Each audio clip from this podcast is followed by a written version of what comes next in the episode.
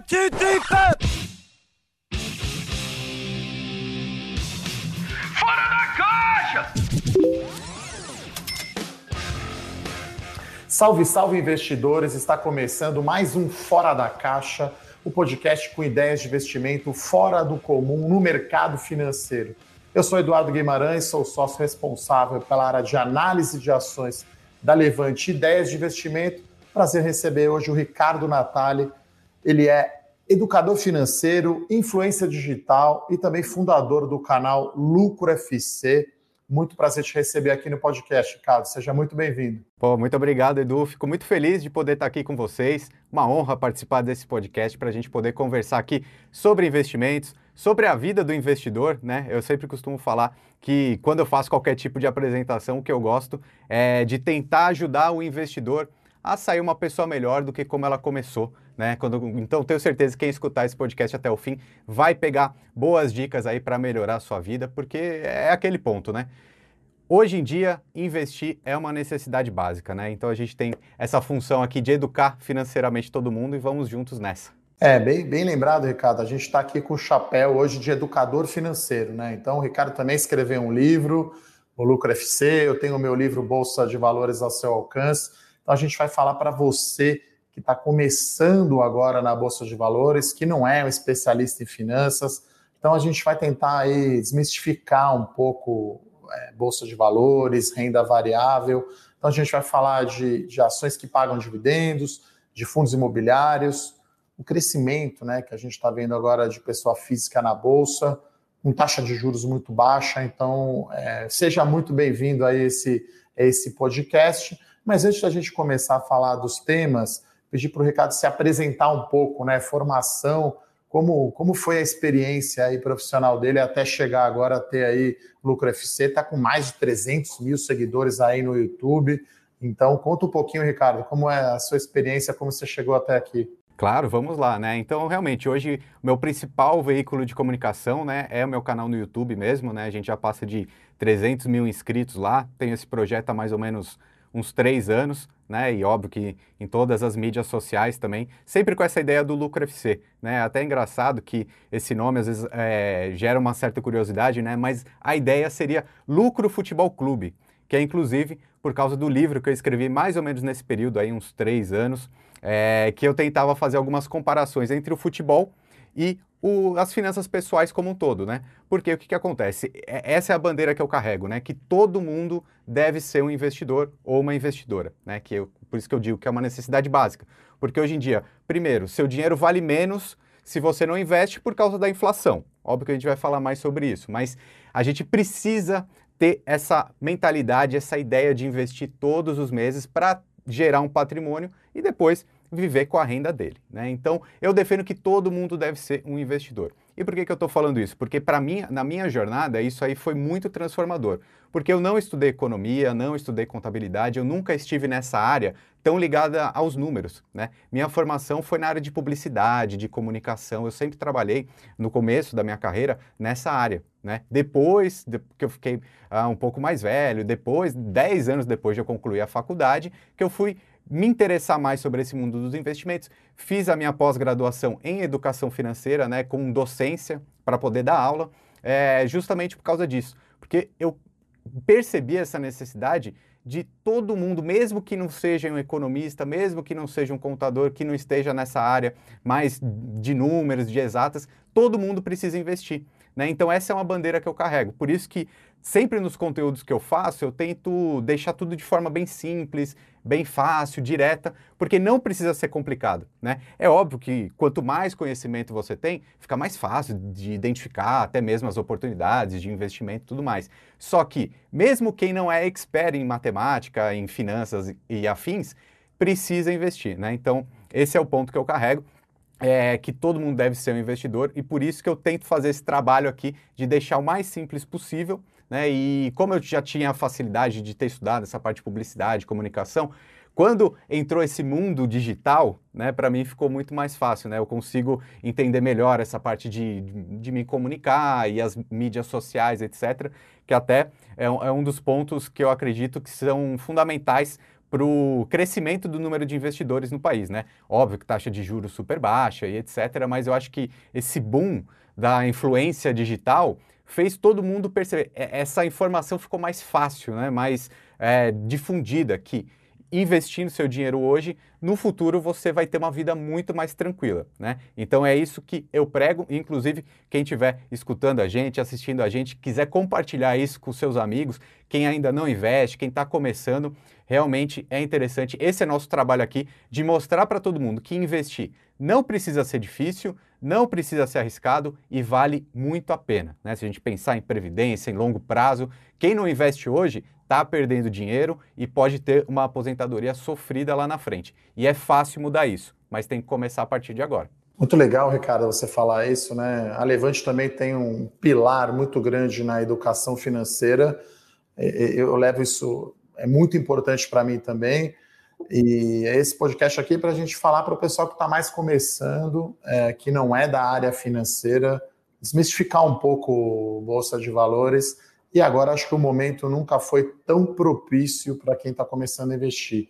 Né? Eu estou no mercado aí há 20 anos, taxa de juros já chegou a ser 26% ao ano, então CDI mandava, e agora com a Selic de 2%, você tem que diversificar você tem que correr mais risco e tem que começar a ir para a Bolsa de Valores. Né? A gente viu um movimento bem positivo. A gente tem 3 milhões de investidores, pessoas físicas, com contas abertas em contas de corretoras na Bolsa, e fundo imobiliário temos um milhão. Então, qual é a sua visão sobre esse crescimento? Né? Até perguntando quando que você começou né, o seu canal, imagino que não tinha tanto investidor assim, e como que você enxerga essa evolução? Não, olha que engraçado, né, Edu? Muito boa essa pergunta, porque o que, que acontece?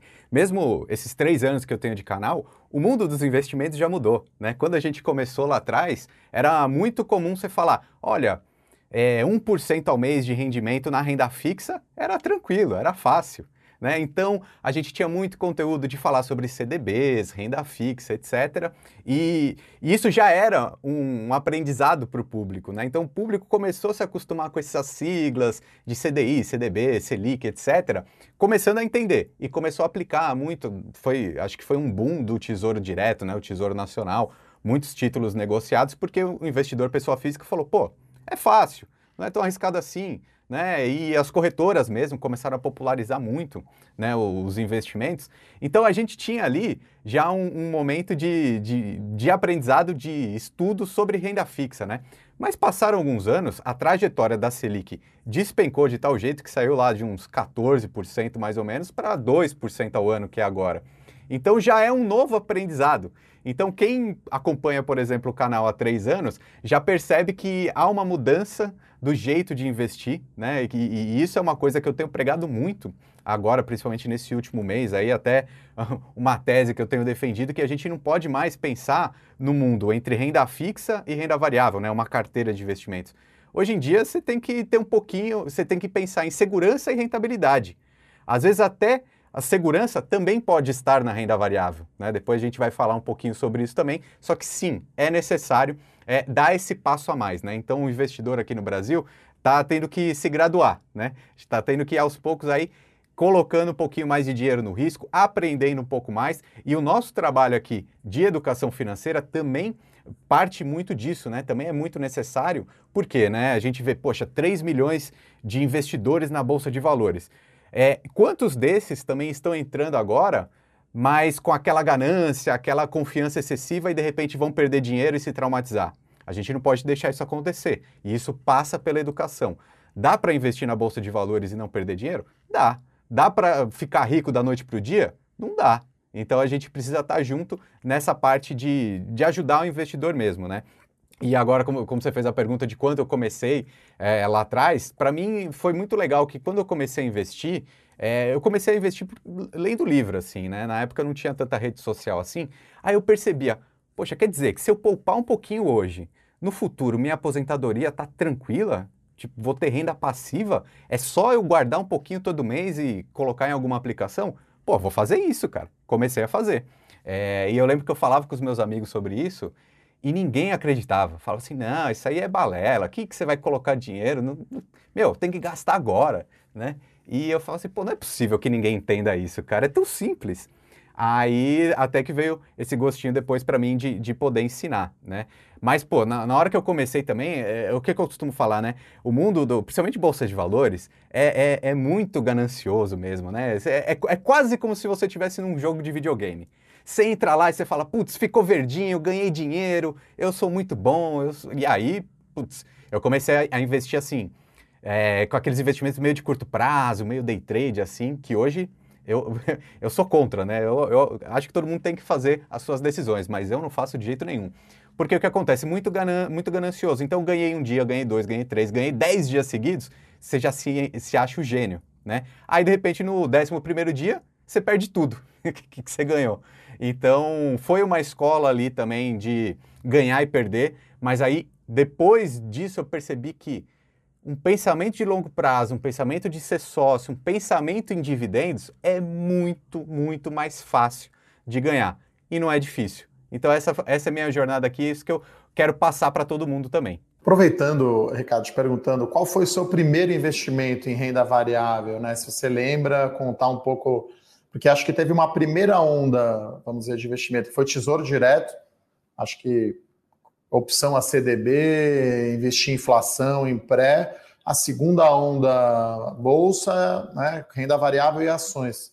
Né? E agora talvez uma terceira onda seja investimento no exterior. Então, como foi essa primeira onda, o seu primeiro investimento em renda variável? Legal. É, se fosse hoje, com certeza eu diria que eu estaria investindo em fundo imobiliário para começar na renda variável. Só que lá atrás, não lembro exatamente quando foi, mas não era tão difundido assim os fundos imobiliários. Então, fui direto para a Bolsa de Valores e falei, poxa, vou ser sócio dessas ações aqui. Só que aquele pensamento de ganhar dinheiro rápido, né? Não lembro exatamente qual foi a primeira que eu comprei, mas eu lembro de uma história é, que eu estava comprando muita, muita ação, assim, vendendo, seguindo é, chat de fórum, de recomendações de curtíssimo prazo e tal. Aí eu lembro, era a época de OGX. Puta, o que, que eu comprei e vendi OGX na minha vida? Não tá escrito, assim, tipo, em um mês só, né? Até tomar porrada e, e ficar traumatizado, né?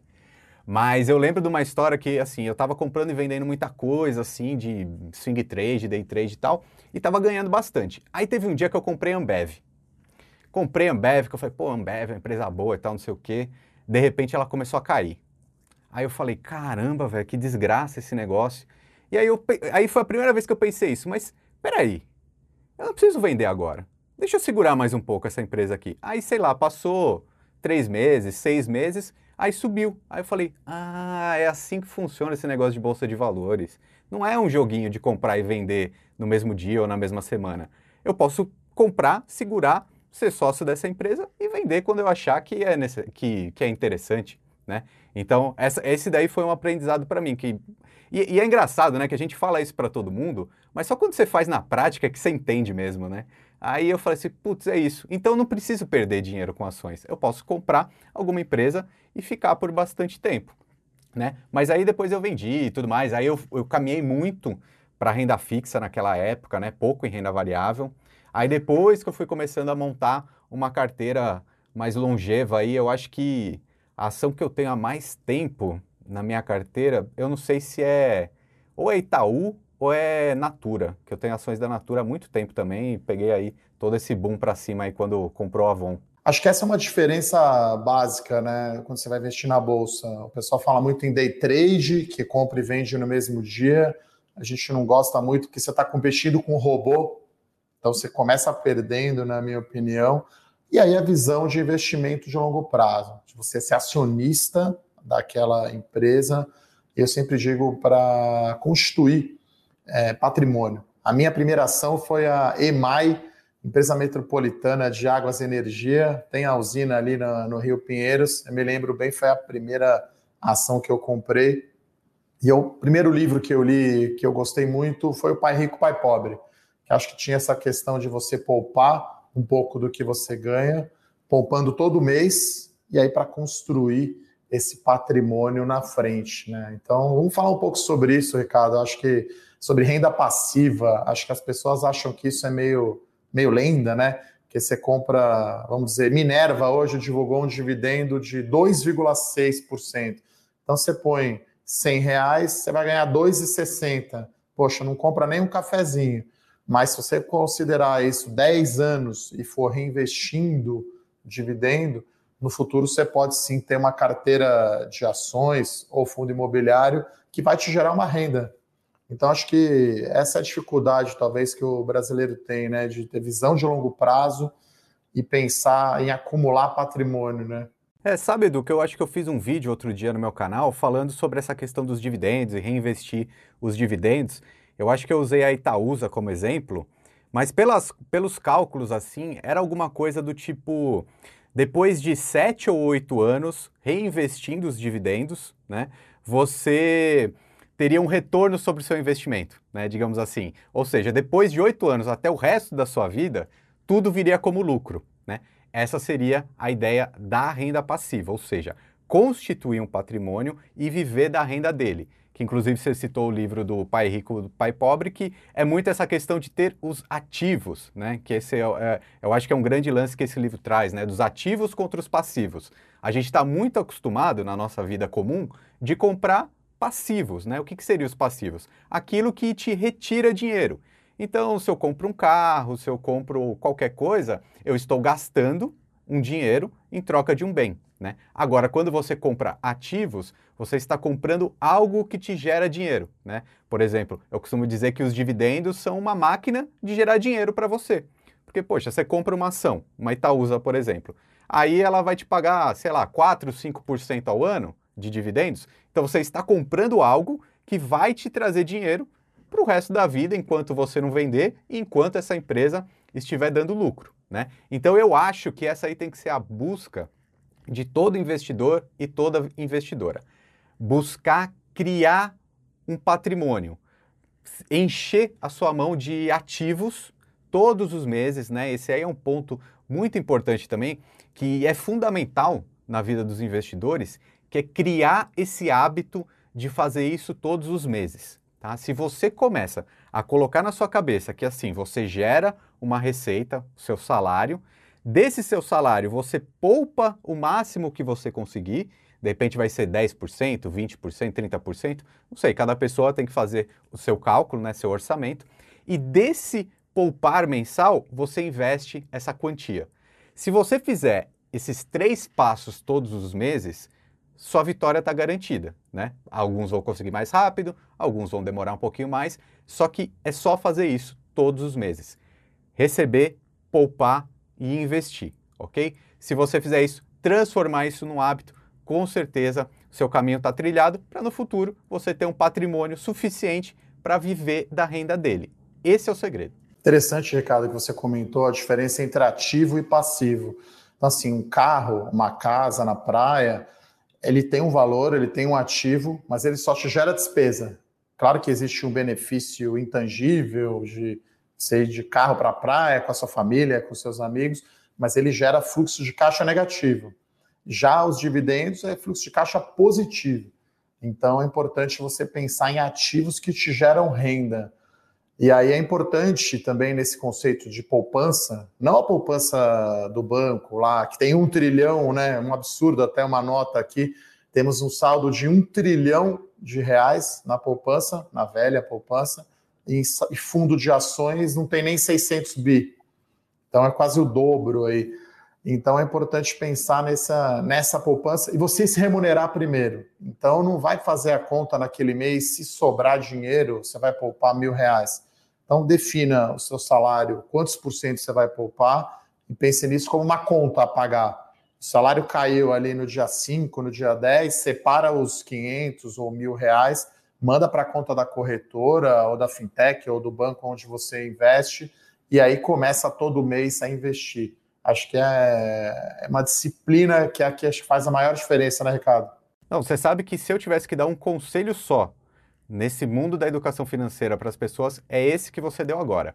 Se pagar primeiro, ok? Até porque, o que, que acontece? Às vezes você tem pouco dinheiro, seu salário é baixo, mas se você começa a criar esse hábito de guardar no dia que você recebe o seu salário, seja 100 reais, 200 reais, mil reais, o quanto você conseguir, coloca isso no seu plano.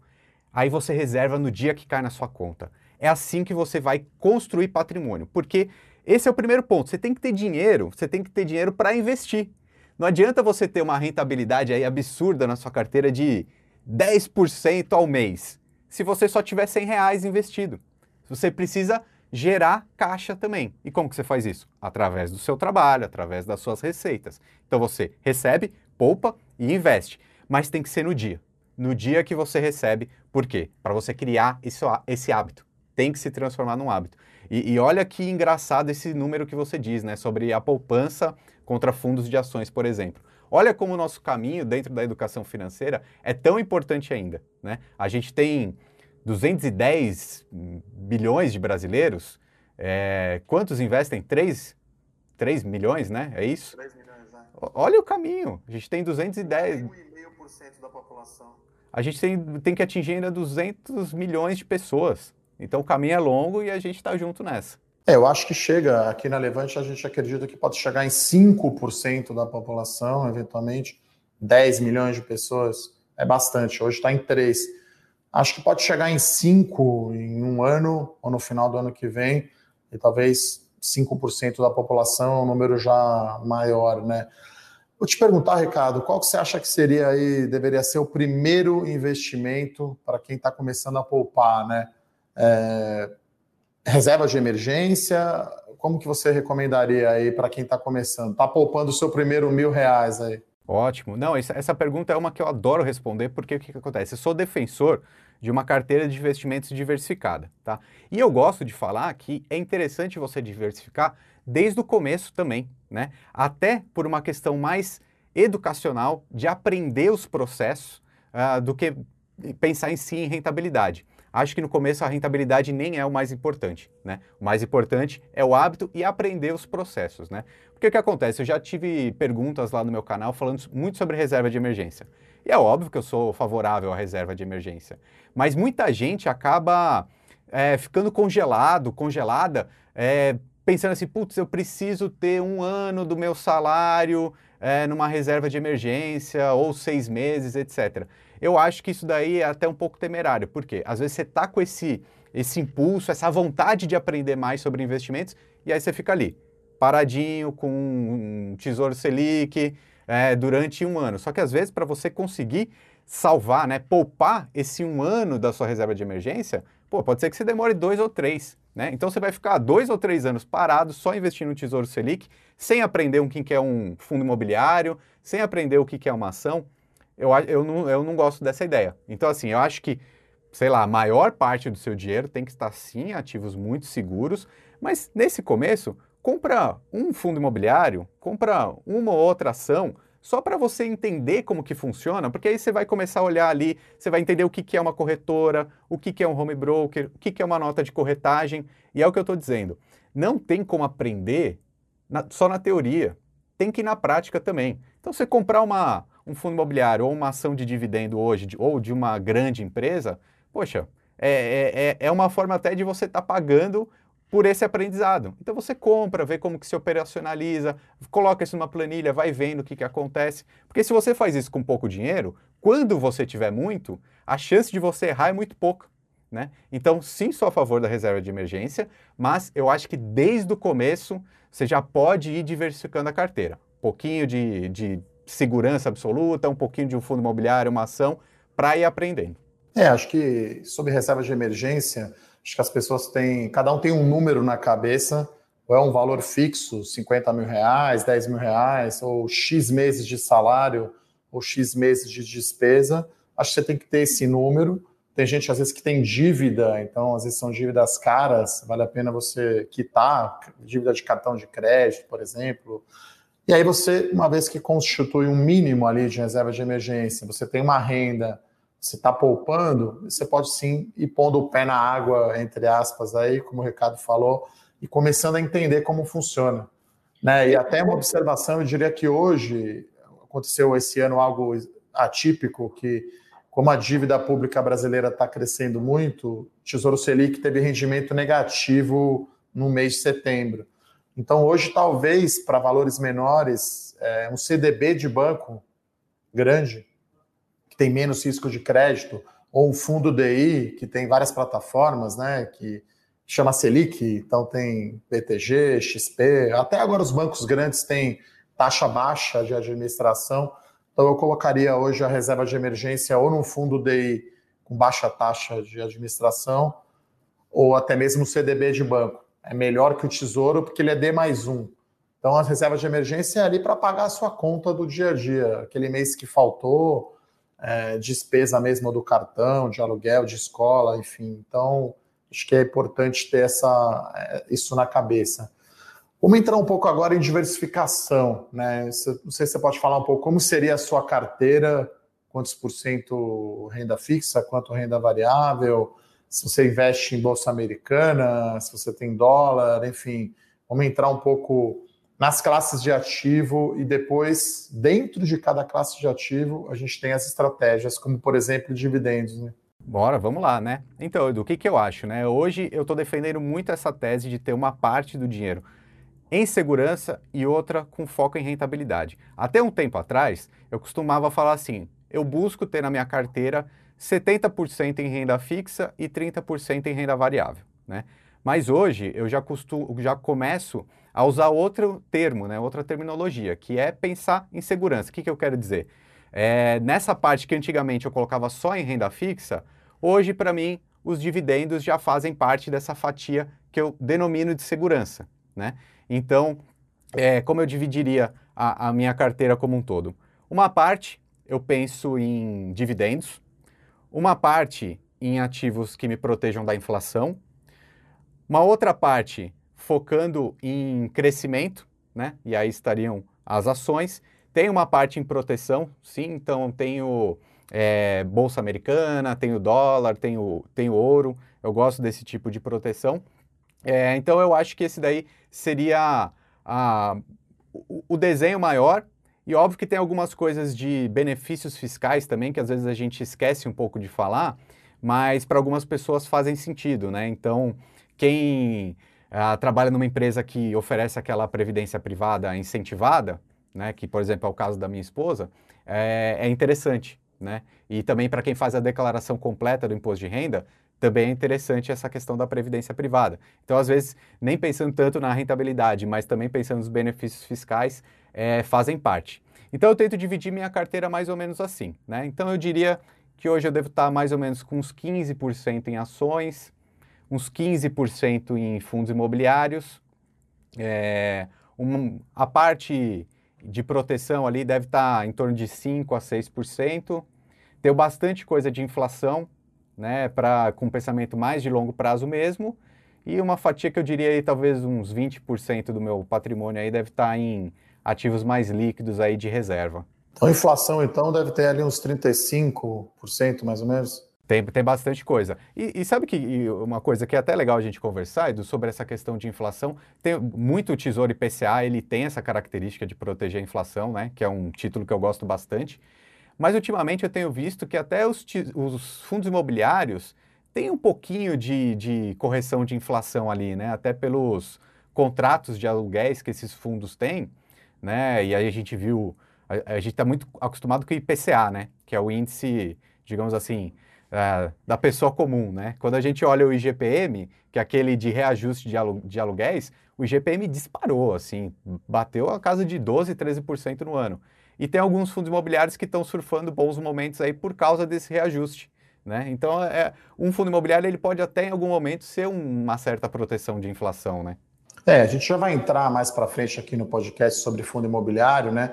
Porque eu costumo dizer que a gente faz a estratégia de cima para baixo. Ou um exemplo que eu gosto de dar que é bolsos, né? Então, quando você vai poupar, como se estivesse de paletó ali, com vários bolsos.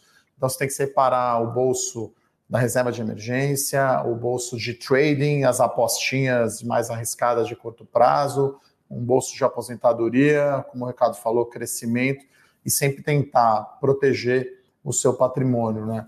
Então, é, e, e, claro, cada investidor tem um perfil de, de risco. Então, o 30% aqui que o Ricardo tem em renda variável, 15% em ações, 15% em fundo imobiliário, pode ser muito arriscado para uma pessoa Então, a gente aqui na Levante até tem uma classificação, os nomes não são os melhores, né? Mas você tem um conservador, talvez 10% do patrimônio em ações, barra renda variável, é, variável. Você tem um meio termo, um moderado, alguma coisa como 20%, 25%. E aí você tem o, o mais agressivo de 35%, 40% em ações. E aí você primeiro faz essa divisão. É como se fosse escalar o seu time ali do Lucro FC. Então você vai querer um time mais ofensivo ou mais atrás, mais retrancado. E aí, uma vez que você escolhe o time ofensivo, vai ser dois atacantes rápidos ou um fixo. Enfim, perdoem a quem não gosta de futebol, mas eu uso também no meu canal e aqui na Levante muito exemplo. Então, a gente, primeiro, o investidor precisa pensar na tática mais ampla, né, de cima para baixo pensar nessa divisão de, de bolsos ou de caixas. E depois, para cada caixa, procurar ver onde tem a melhor oportunidade para investir, né, Ricardo? Exatamente. E é legal que você trouxe esse exemplo do, do time de futebol, porque assim, todas as ideologias, digamos assim, os jeitos de jogar podem ser vitoriosos. Né? Tanto que até no meu, no meu, livro eu fiz várias metáforas, várias comparações, e eu citei algumas uns casos de seleções brasileiras, né? A gente teve a seleção de 1994, também me desculpe quem não assistiu a Copa de 94, mas era um time muito defensivo e foi campeão. Né? A gente tem a Copa de 70, que era um time mais ofensivo e foi campeão. E em 2002 a gente tinha um time muito mais equilibrado, né? Era a época do Felipão na seleção brasileira. Era um time bem defensivo, mas tinham três craques no, no ataque: o Ronaldo Fenômeno, Ronaldinho Gaúcho e Rivaldo, que ganharam a Copa. Né? Então, todo jeito de investir, todos os perfis de investidores, conservadores, arrojados, etc., todos vão conseguir a vitória também, porque cada indivíduo é único. Né? E também é isso que eu ia falar lá na reserva de emergência, né? O que é uma emergência para você pode não ser para mim e etc. Então, cada investidor precisa identificar o seu perfil e fazer a sua alocação. Mas também é preciso ter um time equilibrado. Não dá para colocar 11 atacantes e também não dá para colocar 11 zagueiros. Né? Precisa ter um certo equilíbrio, uma certa diversificação. É, acho que tudo a gente considera aqui risco e retorno. Então, quanto mais curto prazo, menos risco. E aí você tem que ir esticando o prazo e aumentando o risco. Né? Então, a reserva de emergência é para usar amanhã, tem que ter liquidez imediata e baixo risco. E, de repente, o investimento em ações de alto crescimento ou mais small cap é, tem que ter um prazo maior. Já dividendos, dentro da caixa de ações, vamos chamar assim, eu diria que tem um pouco menos de risco. Você compara aí uma, uma Itaúsa com Magalu ou com Via Varejo, então a Itaúsa tem menos risco, ou uma empresa do setor elétrico, né? Então é importante esse papo né, sobre diversificação. A gente gosta bastante de bater nessa tecla aqui, algumas mensagens aí para o pessoal que está ouvindo. Não coloque todos os ovos na mesma cesta vamos diversificar e aí saiba, né, para cada pedaço da sua carteira onde rende mais, né? Acho que é isso que é. Você põe aquele jogador ali, atacante voltando para marcar, não vai fazer gol lá na frente, não vai ser o Romário de 94, que na minha opinião ganhou a Copa, aquela Copa, né? Então, acho que isso que é bem importante. Aproveitando, Edu, até a gente está fazendo essas brincadeiras aqui com futebol, esses dias eu soltei um vídeo lá no canal falando sobre essa questão das ações. O que é uma diversificação dentro das ações que eu tenho mesmo na minha carteira? Eu gosto de dividir em três categorias, que seriam as small caps, as blue chips e os dividendos. Né? Se a gente for pensar também no futebol, é como se a gente pensasse, pô, uma ação small cap é aquela joia da base, aquele jogador sub-20 que pode estourar e ser vendido lá para a Europa e valorizar. Né? Um, uma blue chip já é aquele jogador consagrado que, poxa, você já sabe o que ele rende, né? E, e enquanto os dividendos é aquele jogador mais regular. Ele não ganha jogo, mas também não entrega, né? Então é aquele jogador que você pode contar todos, todos os jogos que você sabe que ele vai desempenhar, né? Então dentro da própria carteira de ações, você tem que fazer uma diversificação também. Não vai ter todo o seu dinheiro de ações só naquelas promessas, nas, naquelas grandes oportunidades, porque pode dar certo, como pode não dar também, né? É, Ricardo, você diria que o seu perfil ele é mais moderado, vamos dizer assim, com exposição ao risco? E a segunda pergunta é se você pôs o seu time mais no ataque agora nesses últimos tempos com a Selic muito baixa. Tá certo que a gente teve a pandemia, um ano terrível aí 2020 para renda variável, Ibovespa aí com 17% de queda no ano, mais ou menos. Você aumentou um pouco a sua exposição de risco ou você está mais moderado mesmo? Sim, o meu perfil com certeza tem mais essa característica moderada, mais equilibrada. Eu acho que eu vou fazendo alguns reajustes, sim, conforme o cenário como um todo. Né? Então eu me lembro que 2019, por exemplo, no começo mesmo, em 2019, o cenário estava muito mais favorável para as ações, então comecei a alocar mais, né, na, em, tanto em ações quanto em fundos imobiliários. Aí, para o final de 2019, eu comecei a me proteger um pouco, porque minha carteira estava meio desequilibrada, digamos assim, né? Estava, sei lá, quase 45% em ações, né? Que para mim era muito. É, e aí eu comecei a comprar um pouco mais de dólar, né? É, minha proteção, que eu, a, a proteção que eu mais prefiro é o dólar, né? Nem tanto as ações americanas, mas acho que o dólar mesmo, um fundo de investimento cambial, acho que já funciona muito bem. E aí isso foi muito bom para mim nesse período de 2020 agora, quando o dólar estourou, né? A bolsa caiu, né? Tem caído durante um período aí, mas o dólar veio bem alto, né? Então, para mim, a, a, diversificação da minha carteira tá bem tranquila. E o que, que eu gosto, de, que eu acho que eu, foi um aprendizado nesse ano tão maluco que a gente viveu em 2020, né? Ah, acho que naqueles momentos de maior queda, de maior crise, eu acho que é um bom momento de pensar nos dividendos, né? Mais uma vez, trazendo o exemplo da, da Itaúsa, eu lembro que em determinado momento a ação da Itaúsa estava custando 7,50, acho. Que é uma pechincha, né? Se você vê que ela normalmente ela vai andar ali, sei lá, na casa dos 8 até os 13. Pô, se você conseguir comprar por 7, você está comprando uma máquina que te gera receita, né? Uma máquina de dividendos por um preço baixo. Então você aumenta o seu potencial. Então, assim, o que, que, eu, que eu vou fazer olhando períodos mais voláteis e tal? Eu acho que é hora de pensar, de repente, um pouco mais nos dividendos, né? A gente, a gente vê que, por exemplo, aquelas ações de mais potencial, mais small cap, por exemplo, quando ela sobe, sobe muito, quando ela cai, ela cai muito, né? Então não dá para colocar tanto dinheiro assim nela. Então eu acho que é, tem que fazer sim um, uma alocação conforme os períodos, mas eu sempre tento buscar um perfil mais moderado. Né? Só que é o que eu estou dizendo. Para mim, hoje, eu já começo a identificar um dividendo, um fundo imobiliário, um grande fundo imobiliário, uma ação, ah, uma empresa mais segura, eu já começo a colocar na minha mentalidade, na minha carteira, como segurança. Nem, nem encaro mais como um, uma renda variável arriscada. Né? Eu acho que esse daí é um passo que a gente tem que dar como investidor, e até nessa parte de educação financeira, de mostrar que alguns ativos pagadores de dividendos não são tão arriscados assim como outras empresas só de crescimento ou de valorização. Né? Eu acho que isso vai muito da, da, até daquela tese que eu vi que você já defendeu várias vezes do fim da cultura do CDI. Né? Pô, se, se tem, tem um monte de CDB agora que está pagando 200% do CDI. Cara, você, a, a princípio você olha aquilo e fala, nossa, tá pagando muito. Mas quando você vai ver nominalmente, 200% do CDI hoje é o quê? 4% ao ano? Tem um monte de, de fundo imobiliário e ação que paga isso de dividendo. É, acho que é bem importante isso, o fim da cultura da CDI. E a gente tem ações que pagam retornos muito altos, né? É, eu aproveito para te perguntar, então, você diria que esse é o melhor caminho para quem já tem a sua reserva de emergência, já tem aplicação à inflação, o pé em renda variável, o início, você diria que é fundo imobiliário e dividendo? É ações que pagam dividendo, né? Eu acho que sim, mas é sempre fazendo a ressalva que é a diversificação que vai fazer você ganhar o jogo, né?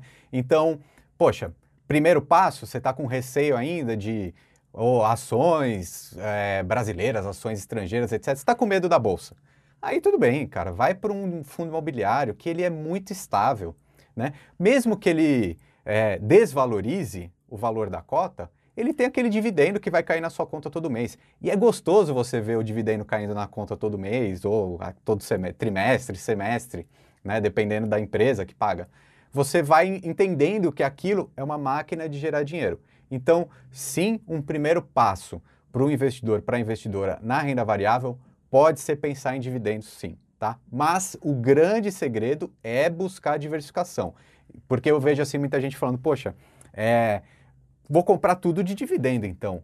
Mas aí você perde também o potencial de uma ação valorizar, ou de uma blue chip, ou de uma small cap. Você perde um potencial uh, de se proteger de uma inflação, você perde o potencial de estar tá exposto ao dólar, né, que você consegue fazer isso também em ações brasileiras que vendem para o mercado exterior. Então, assim, a gente não pode se fechar num só tipo de investimento ou numa só classe de ativos, né?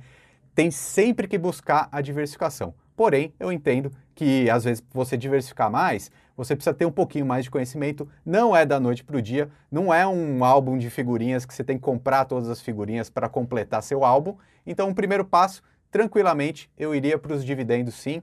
E os fundos imobiliários acho que são os mais fáceis de entender sobre os dividendos, né? Porque é, o mercado imobiliário é algo que já está na nossa cultura e é fácil de explicar. É, até uma certa ironia o brasileiro gostar tanto assim de imóvel como reserva de valor. Quem é mais velho lembra o confisco aí do, do governo, do Collor, e a gente tem só um milhão ainda de investidores em fundo imobiliário. E o, e o fundo imobiliário tem uma grande vantagem sobre as ações que pagam dividendos, porque é mensal. É como se fosse um aluguel mesmo que você recebe. E aí a gente já entrando um pouco em, em fundo imobiliário, né, falando das classes de ativos, você tem os fundos de tijolo que tem realmente ativo por trás, né? Então tem fundo de shopping center, tem fundo de laje corporativa, prédios de escritório como esse que está a levante aqui, por exemplo, em São Paulo. Você tem logística, Basicamente são esses três grandes ativos de tijolo. E você recebe o aluguel por isso, né? Então, os de shopping sofreram bastante, né? Até alguns adiaram ou cancelaram o pagamento de dividendos. Agora, de laje e de galpão logístico, a vacância, que é o qual percentual aí dos, dos fundos, dos prédios, né? Dos, dos, dos imóveis que estão vagos, é baixa. Então, você recebe o dividendo mensal né? E aí existe esse equilíbrio que o Ricardo comentou entre valorização da cota e recebimento de dividendos. Então eu acredito que as duas melhores classes de ativo para os investidores iniciantes, para começar, quem não tem nada ainda em renda variável, é fundo imobiliário que paga dividendo e ações que pagam dividendos. E aí ações a gente tem, por exemplo, empresas do setor elétrico. Então acho que são duas classes que vão crescer muito ainda e que. Porque primeiro o pessoal começa comprando a Blue Chip, né? Que é o jogador conhecido, né? Depois, acho que tem uma segunda onda para fundo imobiliário. Concorda, Ricardo? Eu acho que sim, e eu acho que o mais legal disso que você falou é que tudo isso está à disposição do investidor por pouco dinheiro. Né? Você compra um excelente fundo imobiliário aí na casa de 100 reais. Então, se você tem 100 reais hoje, quantos imóveis você consegue comprar com 100 reais? No mundo físico, nenhum. Mas lá na Bolsa de Valores você compra uma cesta de 10 shopping centers, 20 galpões de logística, é, os melhores prédios comerciais da Faria Lima ou do Leblon estão disponíveis para todo mundo através dos fundos imobiliários. Então é um negócio tão legal né, e tão simples que eu acho que vai cada vez mais atrair investidores. Né? A gente está com um milhão em, fundo, em fundos imobiliários, acho que isso vai crescer muito, tá? Porque é muito simples, né? Pensa se você pudesse comprar um shopping center na Avenida Paulista. Tenho certeza que você compraria, porque é uma excelente localização, o comércio, ele, as pessoas querem comprar, né? O consumo ele faz parte do nosso dia a dia. Só que você não tem dinheiro para comprar um, um shopping na Avenida Paulista, mas você consegue acessar esse tipo de rendimento através de um fundo imobiliário. Então, assim, é exatamente a mesma coisa que você estivesse comprando esse shopping, só que na verdade você está comprando uma pequena parte daquele shopping e aí você ganha uma pequena parte dos aluguéis que esse, esse dono desse imóvel, que é o fundo imobiliário, recebe. Então é algo muito simples de entender, muito fácil e que vai cada vez mais atrair as pessoas.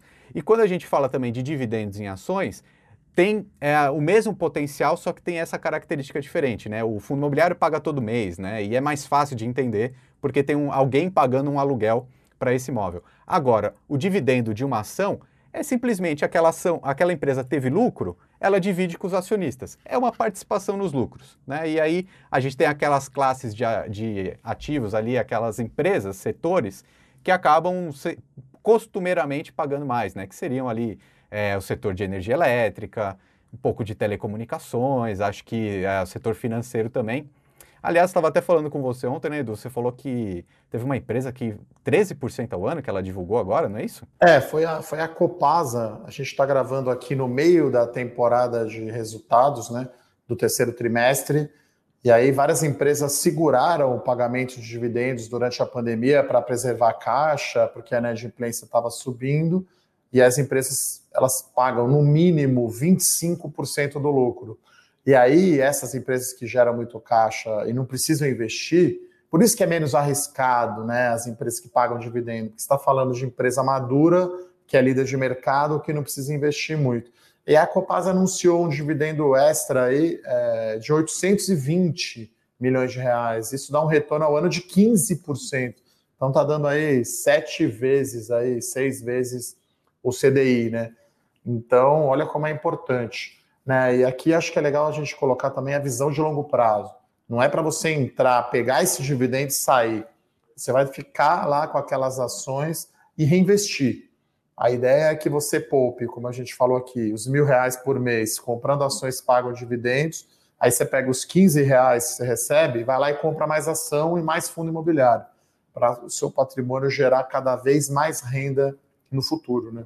Não, isso aí, e vai chegar um momento que você vai ter um patrimônio tão grande que você vai comprando, vai investindo durante alguns anos, sei lá, 5, 10 anos, 15 anos fazendo isso, e vai chegar um momento que esse seu patrimônio, ele vai estar tá tão grande, esse é o grande lance. Esse seu patrimônio vai estar tá tão grande que você vai poder viver dessa renda que esse patrimônio vai te gerar, né? Então, de repente, assim, você não vai precisar, talvez, ficar 30 anos, 50 anos investindo o seu dinheiro. Mas se você fizer isso muito bem feito aí durante 5, 10 ou 15 anos, depois você vai só usufruir disso. Esse é o grande lance e eu acho que essa é a lição que eu quero deixar para todo mundo. Investir não precisa ser difícil, não precisa ser arriscado e vale muito a pena. Isso vai te fazer realizar mais sonhos, ter mais qualidade de vida e ter um patrimônio maior. É, e a mágica aqui é, é o juro composto e o prazo longo. Porque, por exemplo, falando de fundo imobiliário, até a gente fez o último o podcast, foi com o CEO, o fundador da RBR, né, a maior gestora de fundo imobiliário, o Ricardo Almendra. Ele fala que lá ele busca um retorno de 15% ao ano, sendo uns 6% de dividendos. Então, cada investidor tem um perfil, mas o fundo imobiliário vai dar entre 10% a 15% ao ano de retorno, sendo uma boa parte em dividendos. Em ações, a mesma coisa. Claro que tem ação que sobe 100%, mas todo ano você não vai ter 100%. Então, um investidor como Warren Buffett, por exemplo, tem ali entre 15% e 20% ao ano todo ano. Então, um retorno extraordinário. Se você tiver 15% ao ano por 10 anos, você vai multiplicar por 300% o seu capital, né? Porque é o juro composto. Então, aí que é o segredo.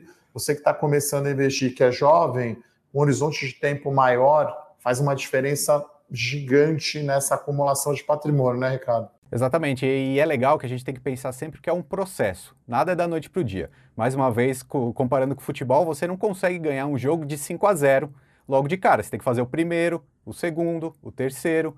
Então, assim, tem que pensar que é um processo, vai fazendo aos poucos, vai poupando e investindo todos os meses, ao mesmo tempo que você vai buscando mais conhecimento. Né? Então, quando a gente conversa aqui, você teve esse podcast que você conversou com a gestora, com o pessoal de fundo imobiliário, com certeza eles têm alguns argumentos técnicos muito bons, né? Mas de repente, não é do dia para a noite que você vai entender tudo o que eles estão falando. Porém, você já vai investindo ao mesmo tempo que você vai adquirindo mais conhecimento e daqui a alguns anos, daqui a algum tempo, você vai estar tranquilamente com o seu patrimônio maior para viver aquilo que você realmente quer. É, aqui a gente deu nesse bate-papo aqui um papo mais para trás, né, para pensar no perfil de risco de cada investidor e quantos por cento da carteira para cada classe de ativo. Então você vai, né, começando do menos risco, reserva de emergência, como eu falei, ou Tesouro Selic, ou CDB de banco, ou fundo DI é a liquidez. Daí você vai para o Tesouro Direto, você tem inflação, IPCA mais, mais curto e mais longo que pode ter, o longo pode dar retorno de renda variável, né?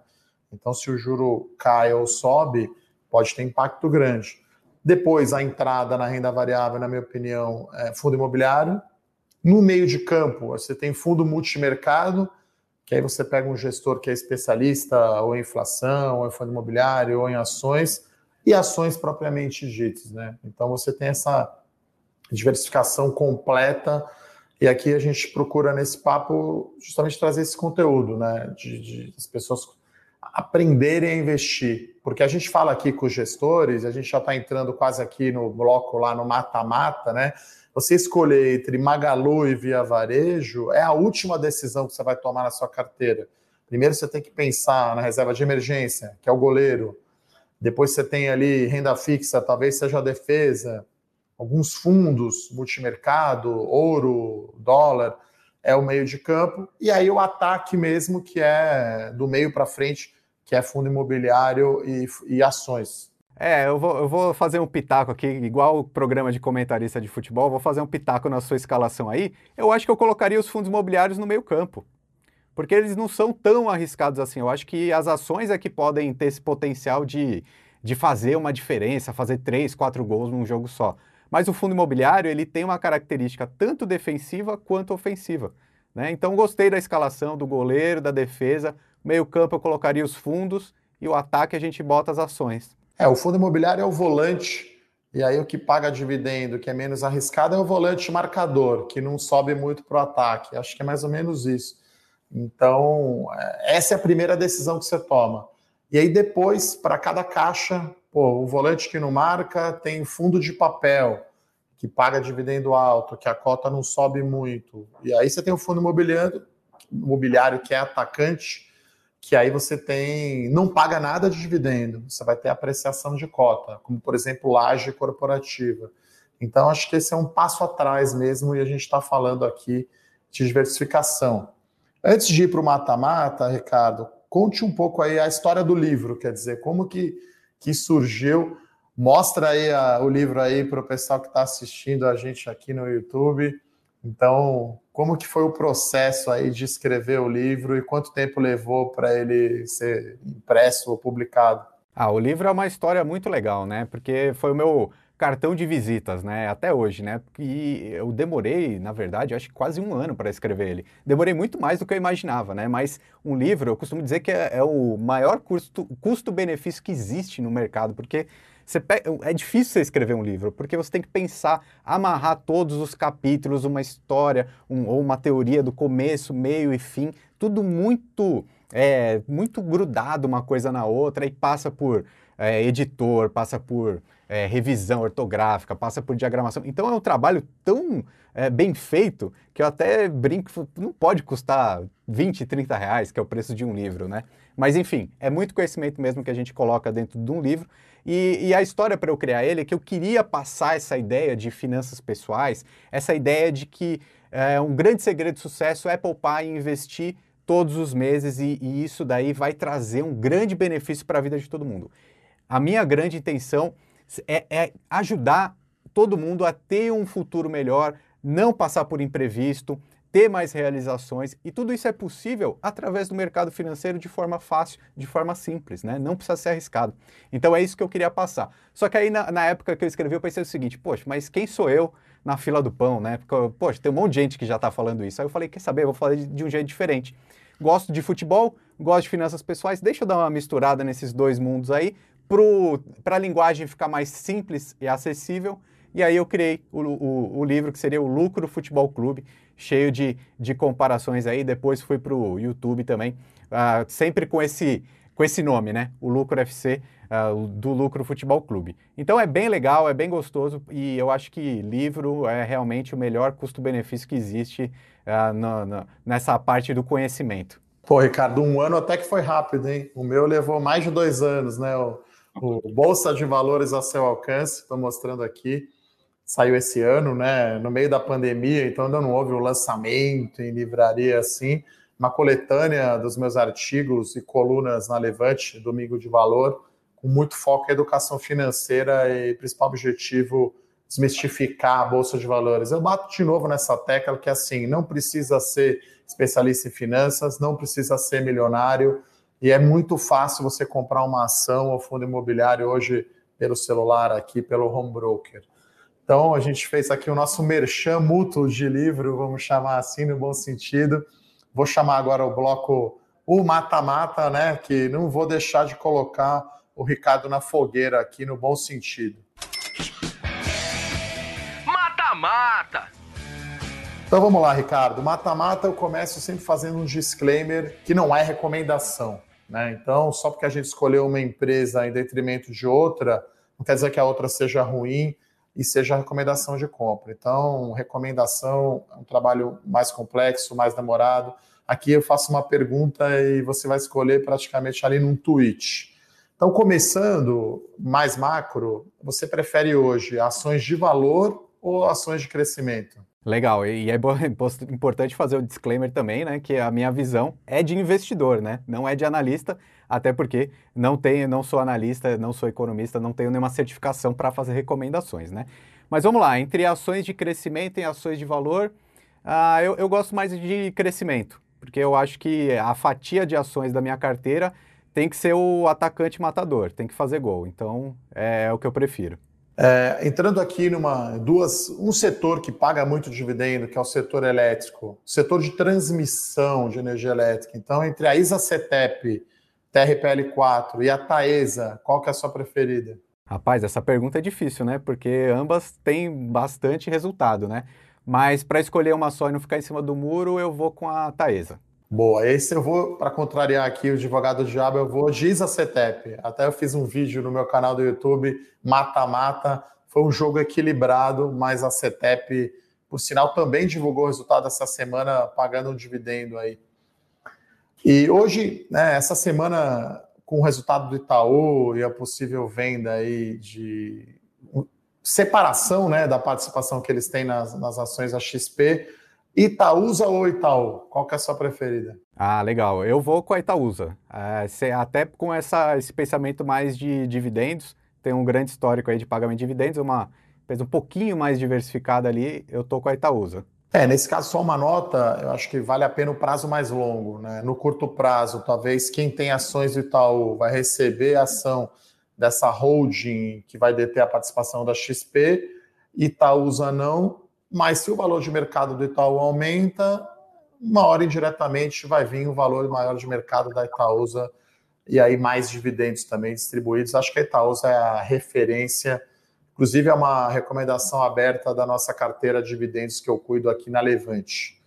Indo agora para as seguradoras aí, BB Seguridade versus Sul América. Qual que é a sua preferida? Ah, né, nesse ponto aí eu vou com a do Banco do Brasil. Né? Eu acho que tem, tem, tem um bom histórico. Não, não conheço tanto a Sul América, né? Então vou ficar com quem eu conheço um pouquinho mais. Boa. E entrando em fundo imobiliário, então, entre fundo de logística e fundo de papel, né? Que é fundo que tem dívida, que paga um dividendo maior, qual que é a sua preferência? É, esse quadro é realmente para botar na parede, né? Porque é, é, o tipo de pergunta que eu respondo os dois, né? Mas, enfim, não, não posso ficar em cima do muro. Então, acho que o grande queridinho hoje é, são os fundos de logística, né? Acho que tem um potencial gigante aí. É, até porque com, com a pandemia, o crescimento do e-commerce, eles têm ali 40%, às vezes, né, exposto ao e-commerce, os galpões logísticos. Então, é o que está segurando, né? É o que está indo bem. Por outro lado, tem gente dizendo que está um falando está um pouco mais caro. É, mas é realmente acho que é onde tem oportunidade de crescimento. Então acho que o Ricardo passou bem aí pelo mata-mata, aí coloquei ele na fogueira no, no, bom sentido. E agora a gente vai aqui para o bloco Vida Fora do Condado. Como é o Ricardo aí, fora aí do educador financeiro, fora do YouTube, o que, que ele faz na vida pessoal?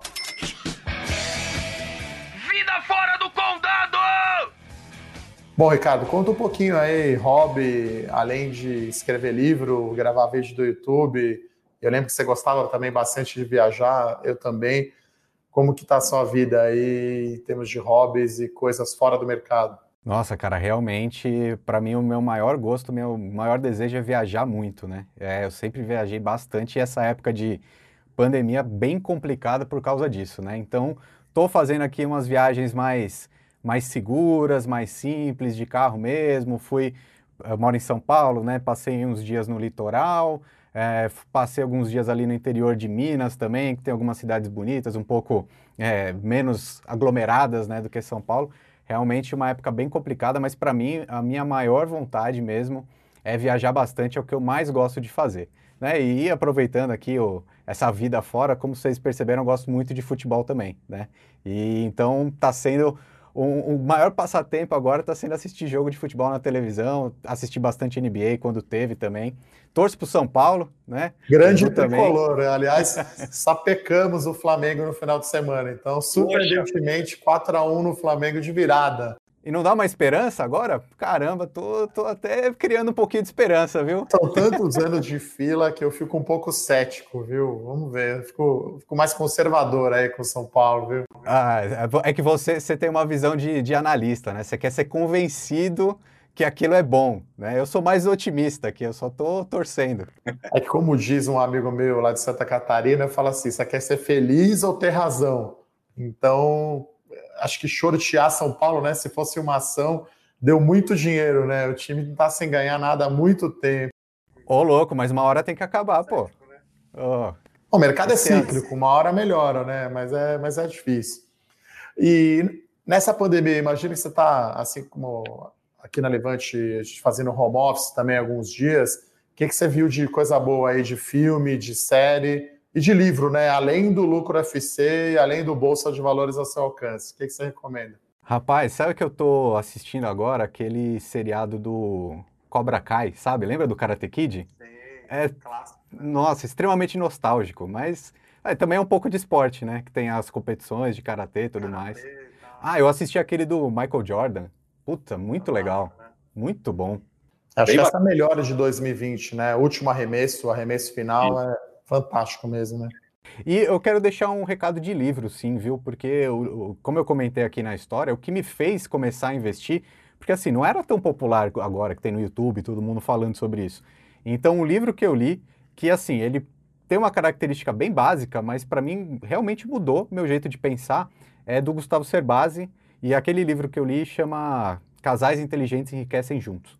Né? E, e assim, já li vários outros dele também. Acho que é um autor que explica de um jeito muito simples. Então, é, quem não leu, leia, que é muito rápido de ler. E como eu disse, livro é o melhor custo-benefício que existe. Você vai comprar por 20, 30 reais, vai ler em um ou dois dias e pode mudar seu jeito de pensar. É, nessa linha, um outro livro que eu recomendo é Sabedoria do Homem na Conquista da Riqueza, do Alice Wilder. Então, ele explica um pouco a maravilha dos juros compostos.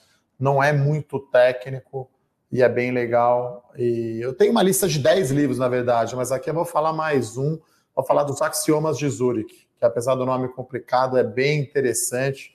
Tem um ditado lá que ele diz assim: realize lucro sempre cedo demais. Então, 100% de ganho já é muito ganho. Então, se você começou a investir, equilibre a sua posição. Então, acho que quando uma ação sobe muito, ou um fundo imobiliário sobe muito, vale a pena você ir começando a colocar o lucro no bolso, né, Ricardo? É, isso daí, ó, ótima dica, né? Eu acho que faz parte do balanceamento da carteira também, né? Que tem que ir fazendo aos poucos.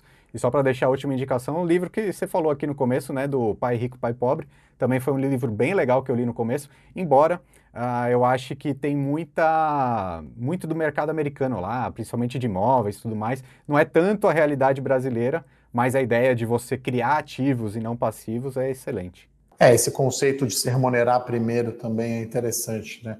Nós tem que filtrar, realmente tem coisas que só funcionam lá. Inclusive, a gente está aqui no meio da incerteza de quem ganhou a eleição americana, enfim, né? Voto por papel, por correio. O Brasil parece extremamente avançado o sistema eleitoral, né? Não, e o um negócio maluco, né? A, a, decisão oficial demora pra caramba. Os resultados que a gente está vendo é a imprensa que está divulgando. É, é, nossa, é outro mundo, velho. Outro mundo. Então, esse é o bloco aí, Vida Fora do Condado. Além de ser São Paulino, fala algum outro hobby, além de viajar, para a gente fechar o bloco, Ricardo. Isso que é pergunta fogueira, o convidado Nossa, ficou sem resposta. Enquanto ele pensa, muito... eu vou falar que eu sou, por exemplo, cervejeiro artesanal. Eu costumo brincar aqui que acho que eu entendo mais de cerveja do que de investimentos, se é que é possível. Cara, Edu, eu, eu, eu, fiquei. Deu um branco mesmo, porque, posso te falar, esse ano de 2020, eu acho que eu não fiz nada, cara. Por causa desse negócio de pandemia, eu não fiz nada de grande diferente, velho. Ó, pra não falar que eu não fiz nada, ó, eu fui pro Carnaval de Salvador. Ah, interessante. Sim. Diferente um pouco dos nossos convidados aqui, que fala de jogar tênis e ficar com é. a família, então foi para Salvador. É outra. Tudo bem que você foi casado, imagino, né? Fui casado, fui com a minha esposa, a gente curtiu bastante. É uma saudade de uma festa, viu? Saudade de uma aglomeração, vou te falar, viu? Saudade que eu mais tenho é de viajar, praia e de bar, assim, happy hour com o pessoal para dar uma descontraída, ficar falando de futebol, investimentos, enfim, coisas afins. Bom, pessoal, chegando no final, então, aqui do nosso podcast, bate-papo bom, passa rápido, falando aqui com o Ricardo Natali. Ele é influencer, educador financeiro e fundador do canal Lucro FC. Perguntar para ele agora qual que é o qual fora da caixa. Qual fora da caixa? Pô, Edu, eu vou deixar aqui uma indicação, cara, de um projeto muito legal que eu estou fazendo junto com toda a minha equipe, que ele se chama Clube do Sete. O que, que é isso? Né? É o maior projeto educacional e de recomendação que eu já fiz na minha vida, né? Que, que é isso? Então eu quero ajudar o investidor desde a parte educacional ali, da teoria de como investir para viver de renda, né? Então quem quiser ficar junto comigo nessa jornada, eu tenho esse projeto e também conta com uma equipe de análise que faz recomendações específicas de quais ativos. Então a gente quer ir desde a teoria até a prática, a gente tem conteúdos semanais, a gente vai ter live, a gente tem gravações, tudo isso dentro desse projeto. Então, a gente chamou de Clube do Sete, que é o clube das pessoas que querem ter sete dígitos na conta, que querem ter um milhão de reais para viver de renda ou mais, tá? E tudo isso é possível, não precisa ser do dia para a noite, mas se você quiser tá bem acompanhado, anda junto com a gente, tá? Eu vou, algumas plataformas deixam a gente colocar link na descrição, algumas não.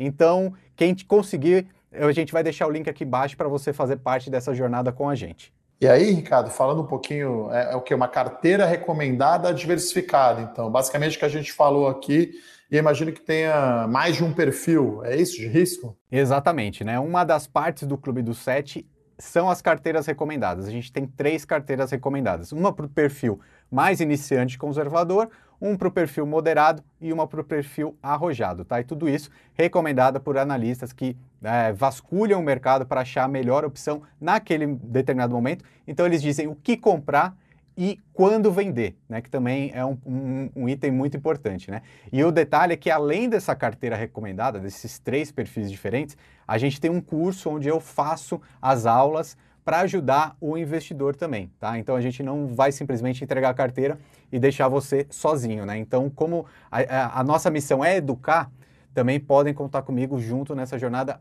educando, tirando dúvida e mostrando onde investir através da carteira, das carteiras recomendadas. É muito legal isso, assim, na prática, descomplicando, né? Sem complicação e com educação financeira. Acho que esse é o principal ponto aí do, clube dos sete, sete dígitos do Ricardo Natália e do Lucro FC. Poxa, Ricardo, gostaria de agradecer a sua participação aqui no podcast. Papo muito bom, a gente falando coisas mais macro, falando de perfil de risco, diversificação e investimentos em dividendos e fundos imobiliários. Você tem uma mensagem final aí para deixar para quem ouviu a gente aqui pouco mais de uma hora até agora? Com certeza. O que eu espero é que você que tenha ouvido isso daqui tenha colocado na sua cabeça que poupar e investir todos os meses é o segredo do sucesso e que não precisa ser difícil, não precisa ser arriscado e vai valer muito a pena, tá? Então, compartilhe essa mensagem aqui com o maior número de pessoas que você conseguir, porque a gente tem muita gente que ainda está investindo na poupança, que é muito ruim. A gente ainda tem muita gente que não investe, então quem não investe o seu dinheiro está perdendo poder de compra a cada dia, a cada ano, tá? A inflação ela corrói o nosso poder de compra, então a gente precisa investir para a gente conseguir uma qualidade de vida melhor no futuro, tá? Então é possível, não é difícil e pode contar comigo nessa jornada também, beleza? Bom, a minha mensagem final vai ser pedir uma música, né? Então, uma música do Rolling Stones, Time is on my side. Então, assim, você que está começando a investir, você que é jovem, você tem todo o tempo, o tempo a seu favor. Os juros compostos trabalham a seu favor. Então, produção, termina aqui o nosso podcast Fora da Caixa com o Recado e Natália, com o Rolling Stones, Time is on my side. Valeu, pessoal, muito obrigado. Um abraço e até a próxima. Tchau, tchau.